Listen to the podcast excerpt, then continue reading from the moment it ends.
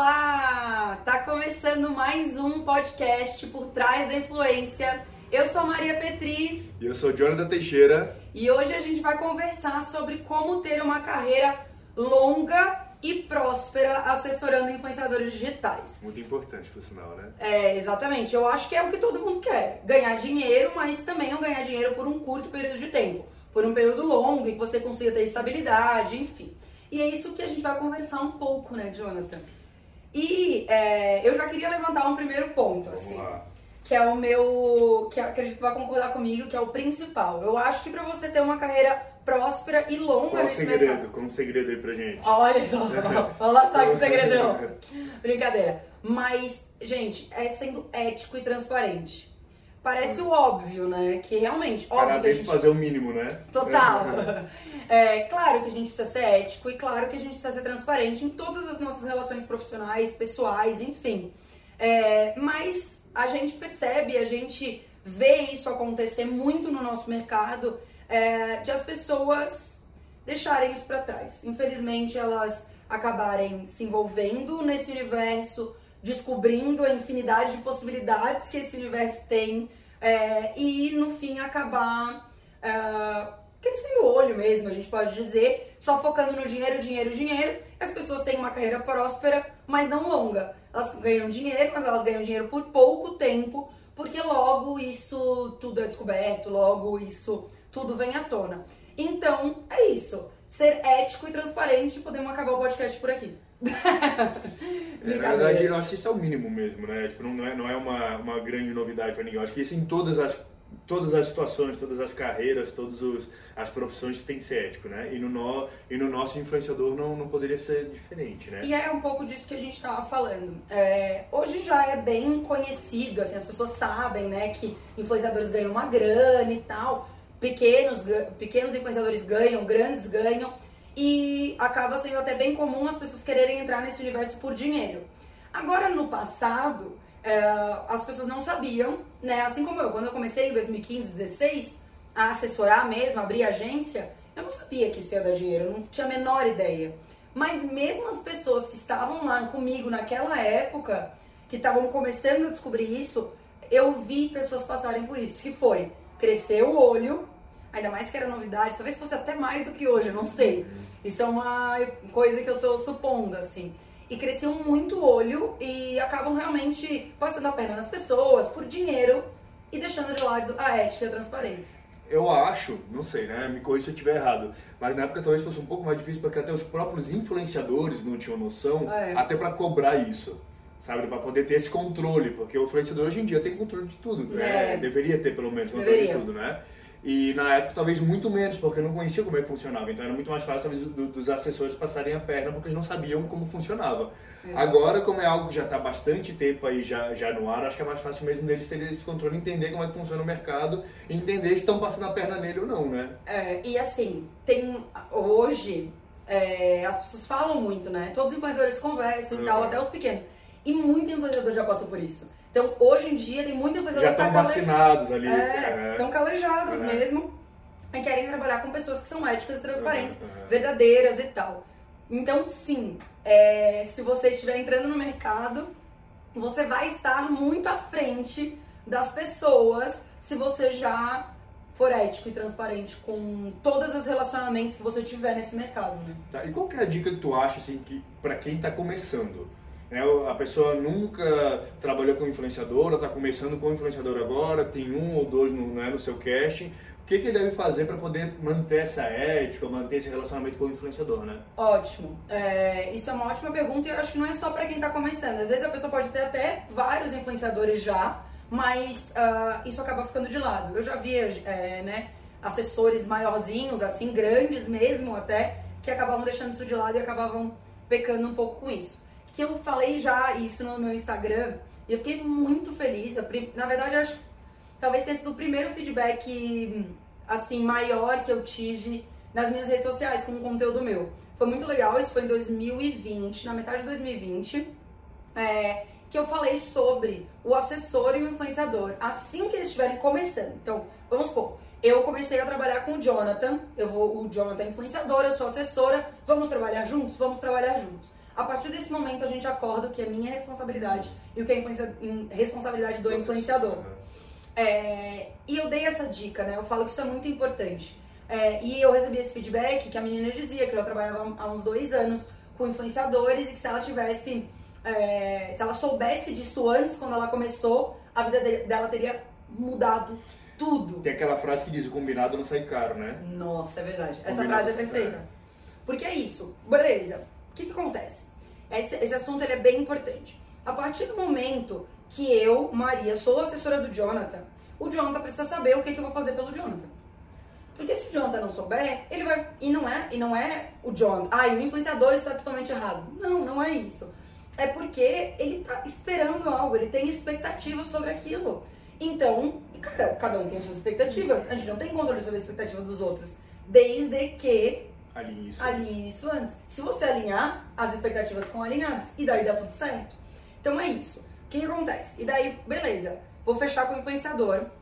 Fechei com o influenciador. E agora a Maria, que é a assessora, fica responsável por fazer prospecção. E eu digo mais do que isso. Quantas prospecções? Acorda isso no começo. Ah, eu vou entrar em contato com 50 marcas por mês. Beleza. 50 marcas por mês. Porque isso é prático. Uhum. Ah, para o influenciador fazer prospecção pode ser 200, mas para o assessor o que é realista para fazer é 50. Então anota. Ah, eu vou fazer permuta. Tá, mas quantas permutas?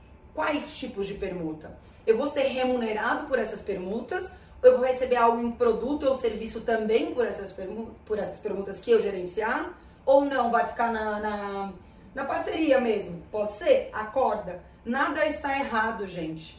É, desde que esteja acordado, desde que seja preto no branco. Nada não, né? A gente vai falar de umas coisas que estão erradas.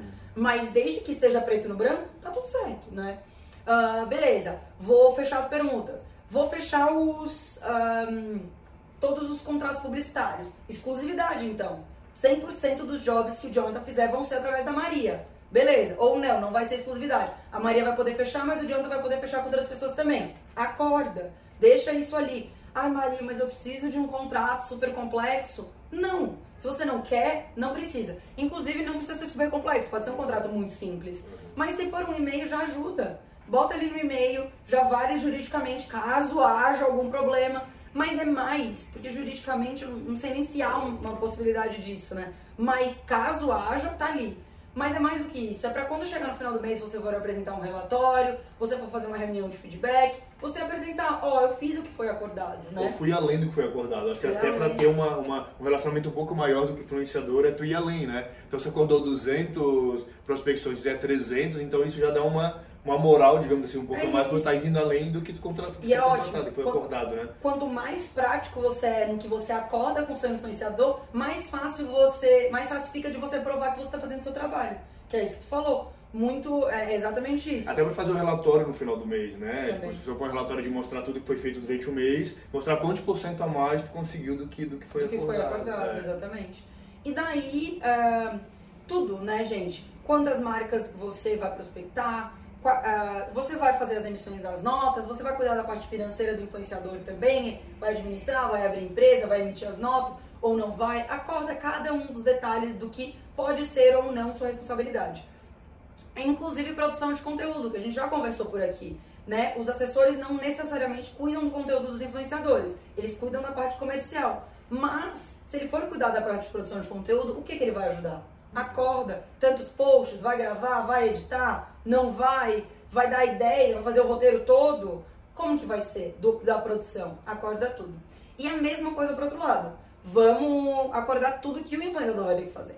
Porque a partir do momento que o influenciador tem ali, ó, no nosso contrato você tem que fazer cinco posts por semana, você tem que aparecer cinco vezes na semana no Stories, você tem que fazer reels, você- não, depende da realidade do que vocês dois acharem que é viável, né? Do que o influenciador e o assessor acharem que é viável produzir, você vai escrever e vai acordar. Porque também é uma forma de o assessor se proteger, não só o influenciador. Porque esse outro lado é muito pro influenciador se proteger também, né? Ter certeza que o assessor vai fazer o trabalho. Agora, o outro lado é pro assessor ter certeza que o influenciador vai produzir. Porque não adianta também, né, a gente correr atrás, correr atrás, correr atrás de job, de marca, e o influenciador não fazer conteúdo. Porque se ele não fizer conteúdo, dificilmente uma marca vai querer trabalhar com ele, dificilmente a gente vai fechar um público. Então tem que ser uma via de mão dupla. A partir do momento que tem tudo acordado, não há um desgaste na relação. Que esse que é o ponto que a gente está falando. E tudo, e tudo flui melhor, né? Exato. E a partir do momento que uh, as expectativas estão alinhadas, dificilmente vai haver um ruído na comunicação de vocês e dificilmente é, vocês vão deixar de trabalhar juntos. Porque vai estar tá ali. Se realmente tu não estiver prospectando que você acordou, você tem que se superar. Você tem que ir além, ou você tem que acordar novamente essa prospecção. E, e o assessor vai conseguir dar foco naquilo que acordou e dar mais, talvez, resultados do, do que Também. pro influenciador, onde ele vai querer continuar mais tempo, né? Exatamente. Então, quando o quando isso tudo está alinhado, você consegue ter uma vida mais longa e mais próspera no relacionamento com influenciador, eh, entre assessor e influenciador.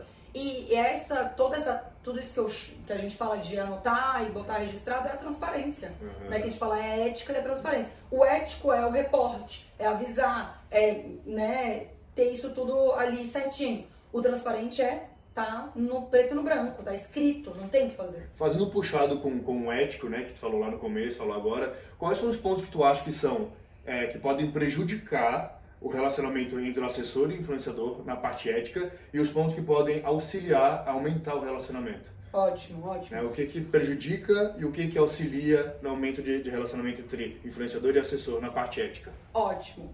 É, eu não queria nem ter que entrar nesse assunto, uhum. mas uh, o, que que prejudica, o que que ajuda? Ajuda não, né? Porque é o mínimo. O que uhum. que prejudica? Uhum. Uh, você não cobrar a comissão certa de um influenciador. Não, não, a gente não poderia nem entrar, poderia não entrar nem nesse mérito, porque é a coisa básica do básica. Se eu sou assessora do Jonathan e a gente acordou que a minha comissão é 20%, a minha comissão é 20% Na verdade, isso é, um, isso é um roubo, né? Na verdade, é pensar é pelo lado assim é um roubo, porque é. você está tá tirando um dinheiro que não é teu, né, que não foi acordado, está roubando. Exatamente. Então, por exemplo, para as pessoas que não sabem o que é isso uhum. e não conseguem nem entender por que, que alguém faria isso, né?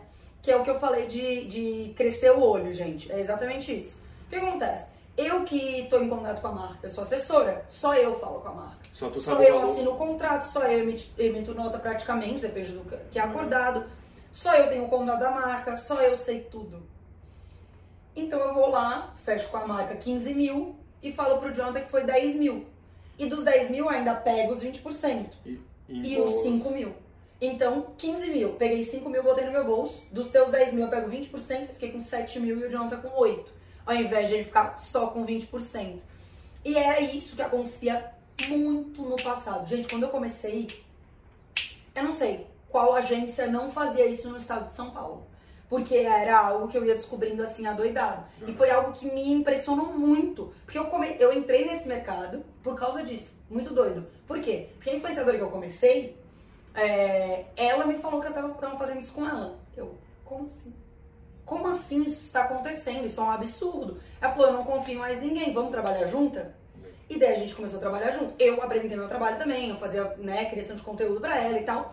E, é, mas ela quis trabalhar comigo porque ela viu confiança em mim que ela não estava vendo na agência que estava cuidando dela. Então, é, faz parte da minha história isso, o quanto realmente é algo que me marcou, é algo que ainda acontece até hoje, é que eu não, não ouço mais falar tanto porque eu acho que realmente Espero que esteja acontecendo menos porque é mais difícil, né? As pessoas estão mais ligadas. É aquilo que a gente falou, o próprio influenciador tá ligado, né? Tá mais atento do que tudo tá acontecendo Total. e tem mais noção de valores também, né? E ele conversa, ele, ele muitas vezes pode ter o contato da marca, porque direct, vai, amigo vem, nananã.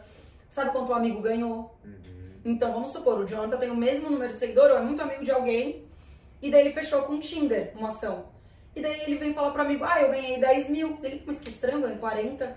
Ué, mas tá muito diferente. Uhum. Claro que pode ser outros fatores, né, gente? Não necessariamente é isso. Mas ele já pode ficar alerta, começa a pesquisar, pega algum contato, né? Ou às vezes pede até o contrato pro seu assessor e tal, pra ver, fala assim, ó, meu, minha contabilidade tá pedindo, dá um jeito e... Tu acha que nesse caso existe alguma maneira de prestação de contas pro, pro influenciador, no caso, saber que é, ter a certeza que o que o assessor fechou realmente foi aquele valor? Existe alguma maneira de ter essa prestação de Duas contas? coisas, duas coisas. Um, o e-mail compartilhado, hum. que é muito importante, que a gente criou isso. Eu não sei se sabia, cadê Coachers que inventou isso? Não. Não? Lá em 2016, quando a gente começou, a gente já sabia dos, do, desses roubos. Então, o que, que a gente fez? A gente vai ter um e-mail personalizado para cada influenciador que a gente trabalhar e a assessoria e o influenciador vai ter o acesso, os dois vão ter o acesso para conseguir ver todas as negociações lá. E não existia isso. Antes era o contato, por exemplo, Maria Robô The que era o perfil de todas as influenciadoras. E eu mesma ali fazendo na minha, né, no meu e-mail isso. É, ainda acontece isso. Mas a maioria das agências já tem os seus e-mails personalizados para justamente a gente poder acompanhar. Então, Legal. assessores façam isso para vocês já se, demonstrarem transparência e influenciadores peçam isso, é direito deles, pô. Sim. Eles têm que saber. Outra coisa é hum, pedir para assinar, né, contrato. Então, por exemplo, ah, Maria, eu fechei para você, fechei para o Jonathan um, uma publicidade com Tinder. É, ao invés de criar o hábito de só a Maria assinar o contrato, o influenciador pode propor para a assessoria para ele também assinar. Fala assim, ó, você assina para tua, né, para minha empresa, eu assino para a empresa da assessoria e o influenciador assina pela empresa dele e daí já fica sabendo como é, é o contrato. Legal. Ele tem que ser, é que muitos influenciadores não querem o trabalho de assinar. Uhum. Então, ah, assina isso, uhum. né? Eu confio e tal. Mas pode ser uma forma. Pede sempre para assinar, cria o hábito de fazer isso. O próprio assessor pode se propor, fala assim, ó, aqui na minha agência todo mundo assina todos os contratos. Ele já fica com ainda mais transparência. Super legal isso também. É, e claro, né, a confiança é uma coisa que a gente vai construindo. Ao longo do tempo, provavelmente o influenciador não vai mais querer assinar o contrato, vai estar tudo certo e tal, e você também não vai precisar ficar se preocupando em mostrar transparência, Exato. mas no começo é importante. Até porque é uma relação, e relação, acho que o começo é uma relação tanto de namoro, é tipo um namoro, né? Que precisa Sim. ter uma, uma confiança na pessoa poder namorar com ela. Total. Então a pessoa já não pode começar a trabalhar com, com você já pensando que ela pode te roubar né? Que ela pode ser antiética contigo. Então, né? É, acho que o mínimo que tem que ter é uma, é uma confiança é isso, mesmo. Né? Exatamente. É, na verdade, essas dicas que tu deu é mais para poder é, chancelar ali a, a, a, transparência do, do job mesmo. Total, né? e é assim. E querendo ou não, gente, os assessores estão começando e não só os estão começando. Às vezes, por exemplo, a Decoach está com uns 5, 6 anos de, de estrada. Tem influenciador novo que vai chegar que não vai confiar tanto assim, apesar da história. Então, com eles, a gente vai ser mais vai trazer mais subsídios para eles acreditarem na nossa transparência. Mas para quem está começando principalmente, porque daí tu não tem nem quem falar por, né, fazer propaganda, esse boca a boca pela agência, pelo assessor. Então, você vai precisar ser um pouco mais duro nisso. Uh, mas para vocês, só para vocês terem noção de quanto isso é importante, porque é essa uh, história de cobrar, né, de embolsar mais dinheiro do que deveria, vem lá de trás, continua acontecendo e por isso que muita gente se perdeu aí no mercado. Então, e muita gente continua se perdendo. Então, se você trouxer isso para o seu dia a dia, vai com certeza fazer toda a diferença. E eu tenho mais dica para dar dessa tua pergunta. Ah, então vamos continuar. Eu ia fazer é. um puxado, mas continua para não, não, gente não se perder. É, duas coisas que eu acho importantes para manter um relacionamento longo com o influenciador: relatórios e feedbacks. Então, por exemplo, relatórios financeiros são muito importantes. Claro que vai ter assessor que vai ter um fluxo pequeno mensal com aquele influenciador, um, dois jobs, né? O influenciador é pequeno Hum. Só falando sobre relatório, hum. qual, qual, documento que tu acha interessante para apresentar um, um relatório para o influenciador? Eu, é, boa, uma boa pergunta. Então, relatórios financeiros, planilhas. Planilha Vamos Excel, fazer planilha Excel. de Excel. Uhum. Inclusive, você pode fazer uma planilha compartilhada no Drive e já ir atualizando aquilo ali em real time uhum. e o influenciador ter acesso sempre. Uhum. É ótimo. Se não, muito influenciador não vai acessar, não vai pegar. Não, mas tá lá. Tá lá. A parte do assessor ele fez, entendeu? Exatamente. Se ele vai acessar, se o influenciador vai acessar ou não, tem problema dele. Mas eu acho interessante que mesmo que tenha a, a, a planilha compartilhada, você pega esse, essa planilha, salva em PDF e manda no final do mês para ele.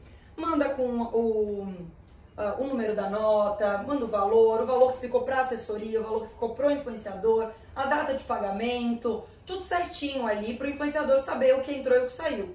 É, aqui na agência de algumas influenciadoras, a gente cuida inclusive do financeiro delas, né? Então, uhum. é o nosso time financeiro que faz a gestão da empresa deles. Então, ela que paga contador, ela que paga Prolabore, né? O nosso financeiro que paga contador do influenciador, Prolabore do influenciador, GPS do influenciador. Então, tudo isso a gente bota no relatório para ela ver todas as saídas da conta dela e todas as entradas também. Então, essa planilha bem consolidada todo final de mês para o influenciador saber.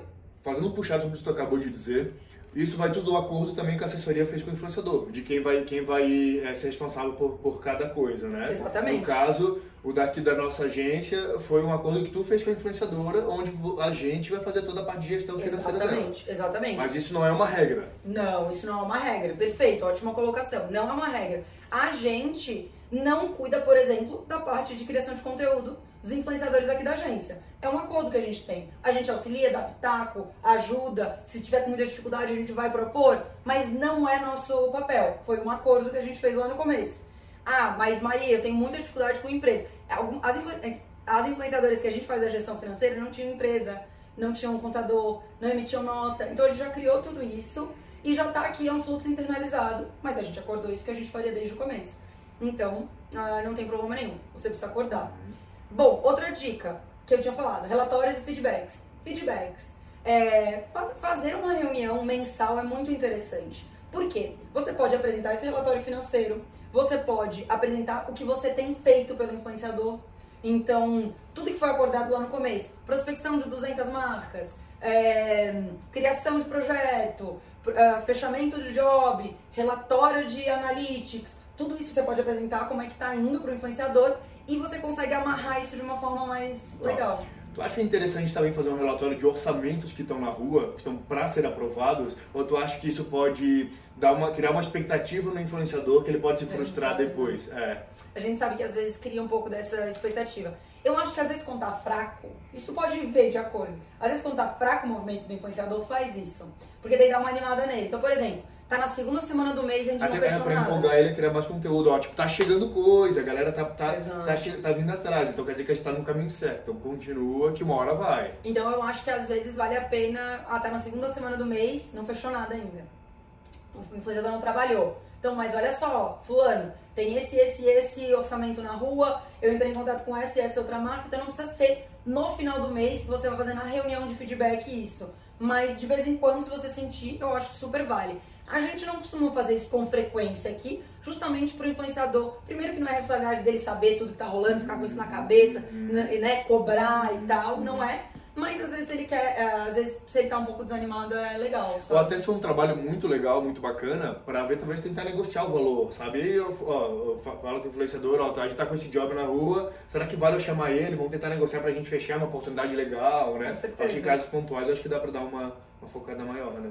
Total, também. E sabe uma outra coisa, outro ponto que eu queria levantar agora com relação a isso? Mas que eu fiz um vídeo no meu Instagram e que bombou muito por lá, as pessoas ficaram bem surpresas, algumas já sabiam que isso acontecia, é, que é sobre print fake. Hum. Lembra que a gente estava conversando sobre isso?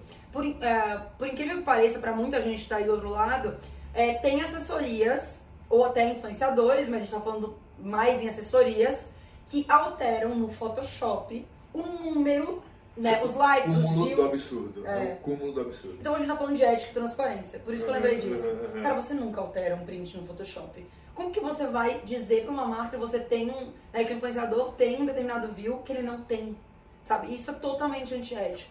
E um outro ponto muito interessante é o prints antigos também, né? Às vezes manda quando o cara acabou de ser de um reality, tá com um milhão de views, e hoje em dia está com 50 mil, manda lá da, da, daquela época para poder cobrar o valor equivalente ao número de views na época. Tem, a gente tem que ser muito verdadeiro. Uhum. Até estava falando com os meus alunos sobre isso. Eu fiz uma aula ao vivo com eles sobre Media Kit. E eles ficaram muito surpresos, porque no Media Kit que eu apresentei para eles, tinha um print ali de 100 mil visualizações e um de 400 mil visualizações. Uhum. E, a gente, e, e, eu falo ali no Media Kit que varia entre esse e esse. É o mínimo e o máximo. E, ai, mas tu vai dizer isso, ele não vai ficar chocado que varia tanto, é a verdade. Se ele ficar chocado, se o cliente ficar chocado que varia tanto, paciência. Mas se eu mandar pra ele que ele, tem, que ele tem 400 ele der 100, ele vai ficar puto. Ele não vai ficar chocado, que é bem pior, né? E daí, ao invés de ganhar dinheiro com ele sempre, porque se eu for transparente no começo... Ainda vai se queimar, né? Ainda é. vai se queimar com o cara. E se eu for transparente com ele no começo da relação e ele fechar, cara, a probabilidade dele fechar sempre é muito grande. Mas se eu mandar um print de 400, influenciador dá 100 mil views a chance de ele nunca mais fechar é enorme. Uhum. Então, você quer é o que a gente está falando. Você quer ganhar no longo prazo ou no curto prazo? A gente quer ganhar no longo prazo. Não, ainda mais hoje em dia que a gente sabe que a própria ferramenta do Instagram está oscilando com os views, né? Então, assim, a gente já sabe que um a dia tá é, é, o influenciador dá 400 mil num dia e dá 100 no outro. Isso já é meio que normal. A gente não tem como é, controlar. controlar. Então, manda, quando for mandar para o cliente, já não manda de 400, tenta mandar ali um de 300, 200, que é, se der mais, beleza, ótimo, tu superou as expectativas. Agora, se der muito menos, aí o negócio fica feio. E, da, é, e é o que eu falei, daí uh, uma aluna minha perguntou, ai, mas Maria, é, será que o cliente não vai ficar, não vai achar ruim dar 100, sendo que poderia dar 400 e tal? Alguma coisa assim ela me perguntou. E eu falei para ela que, na verdade, a gente surpreende o cliente porque o nosso preço é de 100. Hum. Então, o nosso preço é de 100 mil views. o preço dos stories, né, do combo de stories, não é de 400 mil. Então, quando ele vê o preço de 100 mil views, que pode dar 400, ele quer fechar. Então é isso. Não adianta, você tem que botar um preço bom, um preço bacana, um preço que vale o teu conteúdo, que vale o conteúdo do influenciador, que vale o alcance dele, mas um preço bacana. Que se der mais visualização, ele vai ficar feliz. Mas se der aquilo, ele vai estar satisfeito também, porque foi o acordado, sabe? Então é isso. Prestem muita atenção com o print fake. E hoje a gente, por exemplo, na The Culture, a gente tem uma plataforma que é, todos os influenciadores são cadastrados nessa plataforma, que fazem campanhas com a gente, e a gente consegue ver as visualizações. Então, se a gente recebe um print fake, a gente consegue ver se aquele print é fake ou não. Com muita facilidade. Então, parem de tentar passar a perna e dar jeitinho para fazer as coisas. Não tem jeitinho. É, e tudo é descoberto. e tem outra coisa, tudo é descoberto, o mercado conversa. Então, Mesmo que não tenha é, plataforma. Quando a gente não tinha, a gente é, descobria também. É. Então não adianta mandar um print de um milhão para uma, pra uma, pra uma, pra uma marca se a gente sobre se a mesma influenciadora fez a ação para uma outra marca e deu 100 mil. Então a gente, né, a, a, o próprio mercado se conversa. Então tudo, uma hora tudo é descoberto. A mentira é. tem perna curta, né? Total. Com certeza. Mais alguma dica? Eu sobre... acho que é isso, eu acho que é isso. Reuniões, relatórios, é. tô com uma colinha aqui, gente. Uhum. Re reuniões, relatórios, comissão certinha, não alterar print. Isso vai fazer com certeza uma relação muito, muito longa entre o influenciador e o assessor. Ainda falando sobre ética, né? A gente está falando muito sobre a ética do, do assessor né, com o influenciador. Tu acha que para o assessor com as marcas, é, como é que funciona? Assim, quais são os pontos. Aí eu vou pegar aquele mesmo, aquele mesmo exemplo que eu dei antes, né? Quais são. É, os pontos éticos que podem prejudicar uma, uma, uma relação com a marca e que podem Ótimo. aproximar ainda mais a assessoria da marca. Vamos lá. O é... que, que eu posso falar assim? Gente, a gente primeiro. Acho que o primeiro ponto, o influenciador tem. O influenciador não, desculpa. O assessor tem que ter na cabeça dele qual que é o papel dele. O papel dele é fazer inter, é, intermediar relações financeiras, contratos comerciais entre o influenciador e o assessor e facilitar a vida do influenciador e do assessor. Isso é ter soluções, não problemas. Se tu tá no meio do caminho para facilitar, o, o assessor não pode vir com problemas. Ele tem que vir com soluções. Principalmente quando a gente está falando de marca. A marca, ela tem 200, 200 mil influenciadores diferentes que ela pode contratar. Uhum. Por que, que ela vai contratar aquele influenciador? Ter diferencial. Claro, ele pode ter um engajamento bom, pode ter super fit com a marca, pode ter um conteúdo massa, pode ter tudo isso. Mas se o assessor é não, tiver um, é, não tiver um bom relacionamento com a marca, ele vai para o próximo. Uhum. Então, esse é o primeiro ponto. Você tem que entender que você está ali naquele caminho para facilitar a vida da marca. E como que você facilita? Como que você facilita a vida da marca? Achando solução para os problemas que vão acontecendo, que são decorrentes do seu influenciador, né? Tipo, né? Eu tenho vários exemplos, eu anotei alguns exemplos. Problemas é o que, que, a gente mais tem, né? Infelizmente, né? Não, problema é o que mais. É, a gente tá ali pra solucionar o problema. Tipo, pepino. Ah, o post é hoje e o correio tá atrasado. Avisa o cliente, olha o rastreio, acha uma solução. Claro, eu não tenho controle do, do, do correio. Não, eu sou assessora, eu não tenho controle do correio. Mas eu tenho controle de olhar o rastreio. Eu tenho controle de não deixar pra, no, na hora e no dia do post avisar o produto não chegou.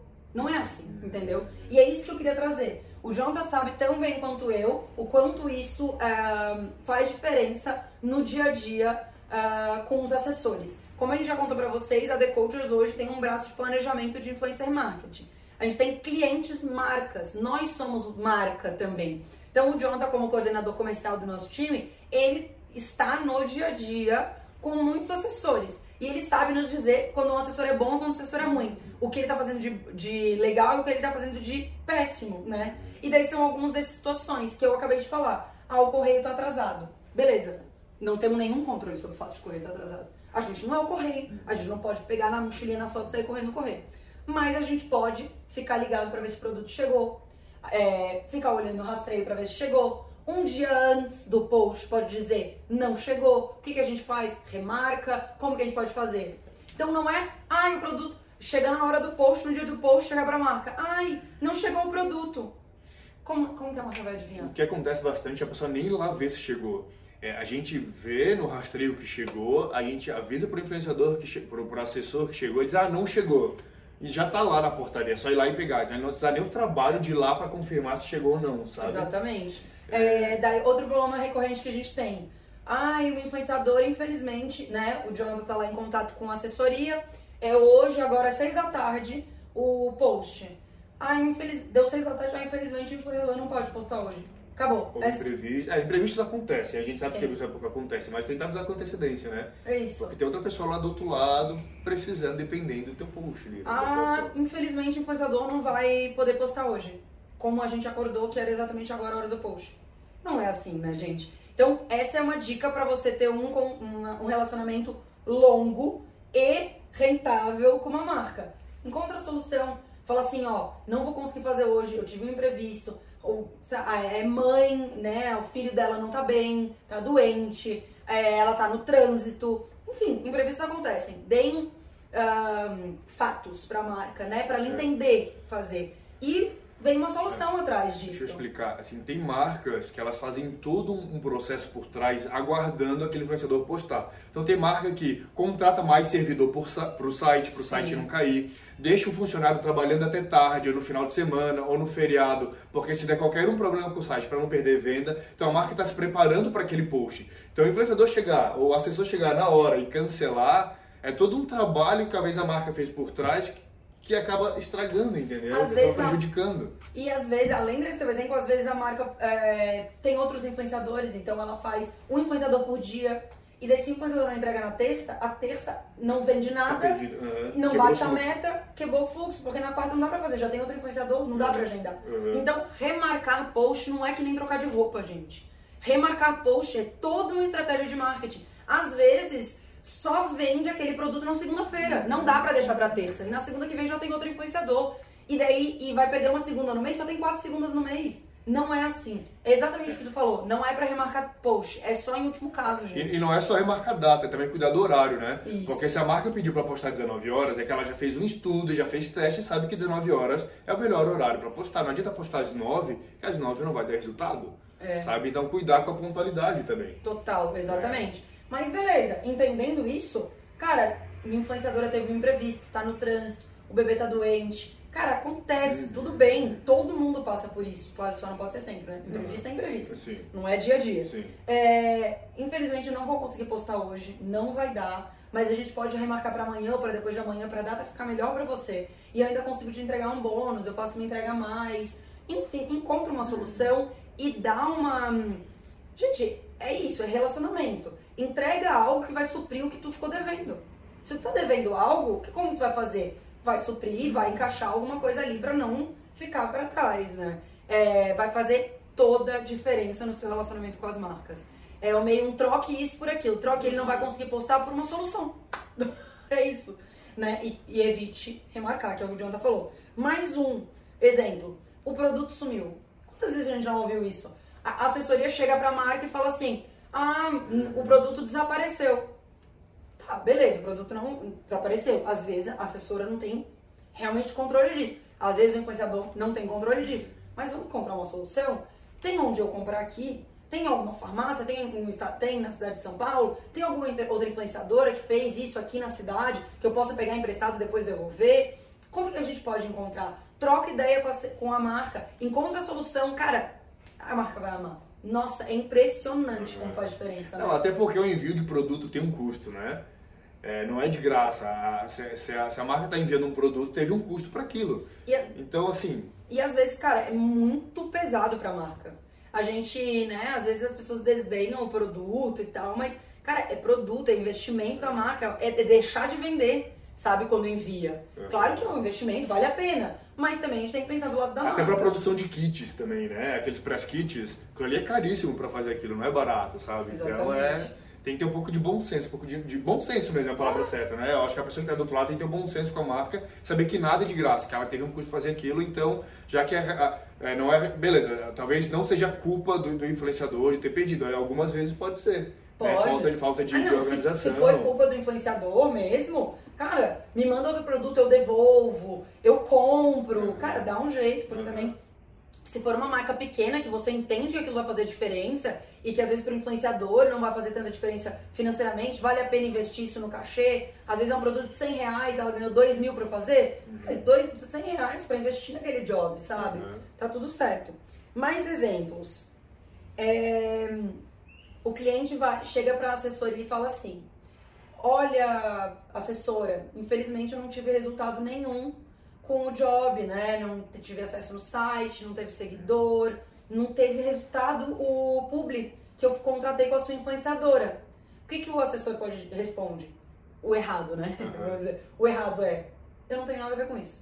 Ou, a minha parte eu fiz, né? É, a minha, a minha, vira, né? Exato, a minha parte eu fiz, não prometi resultado. Não me. Nós não nos responsabilizamos por resultado, pelo. Né? Pensando por um lado, não tá de todo mal. Não. É, realmente ele não tem responsabilidade sobre aquilo, né? Mas ele não precisa fazer uma coisa extra. Ah, só porque não deu resultado? Claro, uhum. porque às vezes a gente até vê uma malícia no cliente uhum. nesse sentido, tem que cuidar. Mas é pedir desculpa, falar que vai ver o que aconteceu, falar assim, pô, vou ver o que aconteceu, às vezes foi o conteúdo que não funcionou, às vezes foi o horário, às vezes o engajamento caiu, eu vou dar uma analisada, vou conversar com o influenciador, vamos ver se a gente consegue melhorar, eu realmente não esperava, outros clientes é diferente. Não é, não é sempre a vir e oferecer mil coisas de graça e tal. É a forma com que você se dispõe a fazer um trabalho melhor. Você se dispõe a não atacar, a entender, a abraçar, a, a resolver aquilo, mesmo que seja com palavras, né? Então eu acho que isso faz toda a diferença também. Quando a gente, de coaches planejamento, recebe um carinho assim, uma atenção de uma de uma assessoria assim, faz toda a diferença. Mais, né? Com certeza. Mais exemplo. O briefing é muito grande, é, marca, o briefing é muito grande, não cabe em três stories. Beleza, pode ser que seja mesmo. Mas não é assim. O briefing é muito grande, não cabe em três stories, não vou poder fazer. Não. Como que a gente fala? Pô, fiz um briefing aqui, ó, é... vê se assim tá legal. Fiz um briefing que se adapte ao, Olha, a gente, a gente né? acordou três, três vídeos só, o briefing tá um pouquinho grande, fica um pouco extenso, não vai caber. É, então eu refiz aqui o briefing, resumi um pouquinho. Será que tá bom? Passa a informação? Vai dar resultado?